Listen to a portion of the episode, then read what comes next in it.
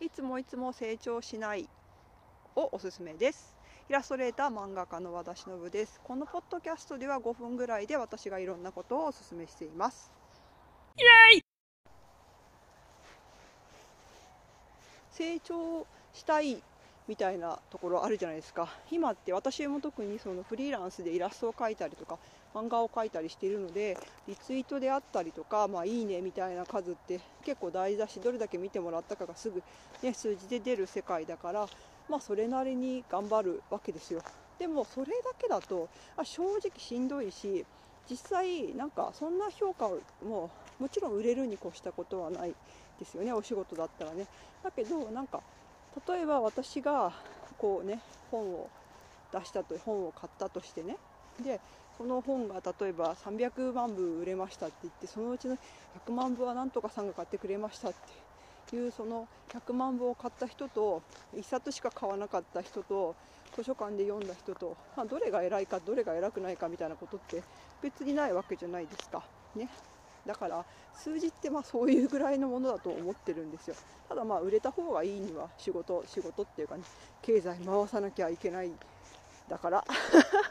やればいいと思うんだけど、まあ、それ以外の価値観のところにもやっぱり自分がいたいなと正直思ってるんですよね、うん、なんかそれはそれとして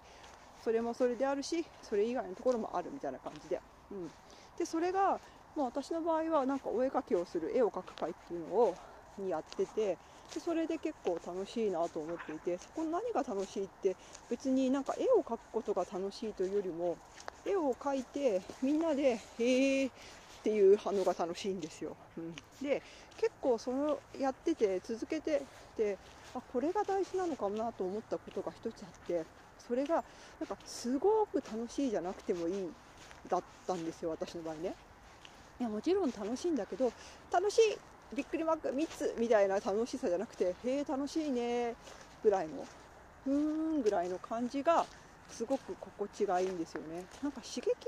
的な楽しさとかこうね成長したいみたいなもっと絵が上手くなりましたありがとうみたいな回もあるし実際自分でもねあのお金払って習いに行ったりすることもあるんでそれはそれでねいいんだけどそうじゃなくてなんかじんわり楽しいみたいな場所があることが結構自分にとってねすごくいいんですよねメンタル的にも。であと特にあ今日なんでこんなにあれかというと歩きながら公園を歩きながら話してるからなんですけどでなんだっけ何の話をしようと思ったかっていうと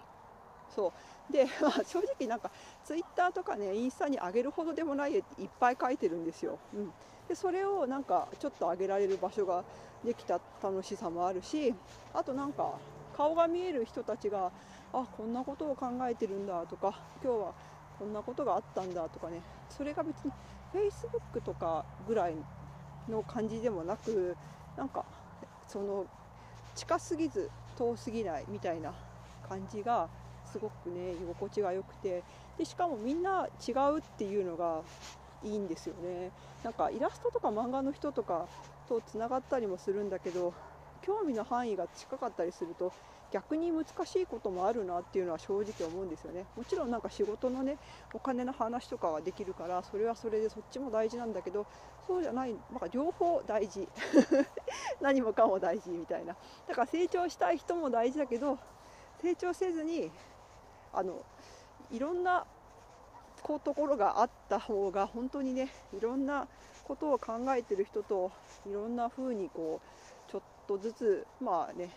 どっぷりというよりもなんかたまにこうここに来てほほほってやって